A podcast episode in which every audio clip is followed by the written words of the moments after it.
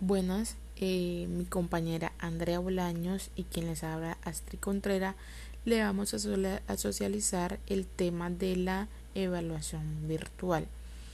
¿Qué es la evaluación virtual? Es un proceso de carácter sistémico, flexible y adaptado a las exigencias de la tecnología de la información y la comunicación en el que se precisa seleccionar estrategias y herramientas operativas que permitan constatar la evaluación en el proceso real alcanzado por los estudiantes en la educación a distancia y generar constantemente informes de seguimiento y control. El propósito de la evaluación educativa.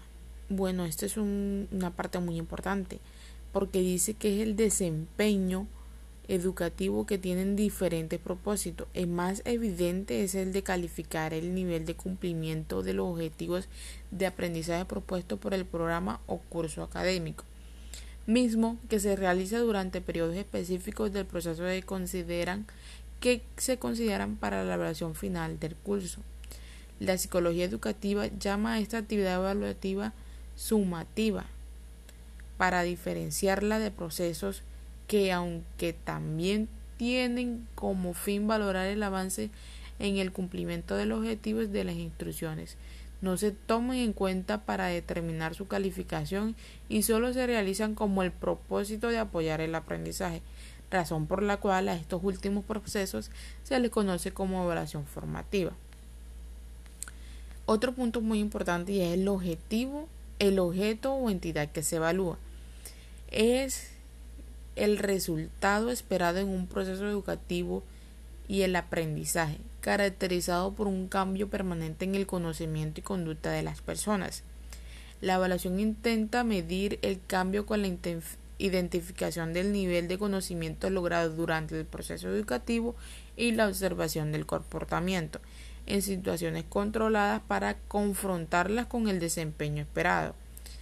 Los procesos de evaluación reciben las respuestas a los estímulos que ocurren de manera natural, natural, permiten descubrir el desempeño actual y generar inferencias sobre las competencias para el desempeño futuro del estudiante en un área determinada.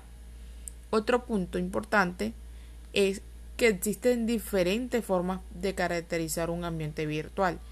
De manera general, en un ambiente virtual es el modelo generado y operado en una computadora que simula o produce un entorno real en sus aspectos más importantes de acuerdo a la finalidad de su utilización.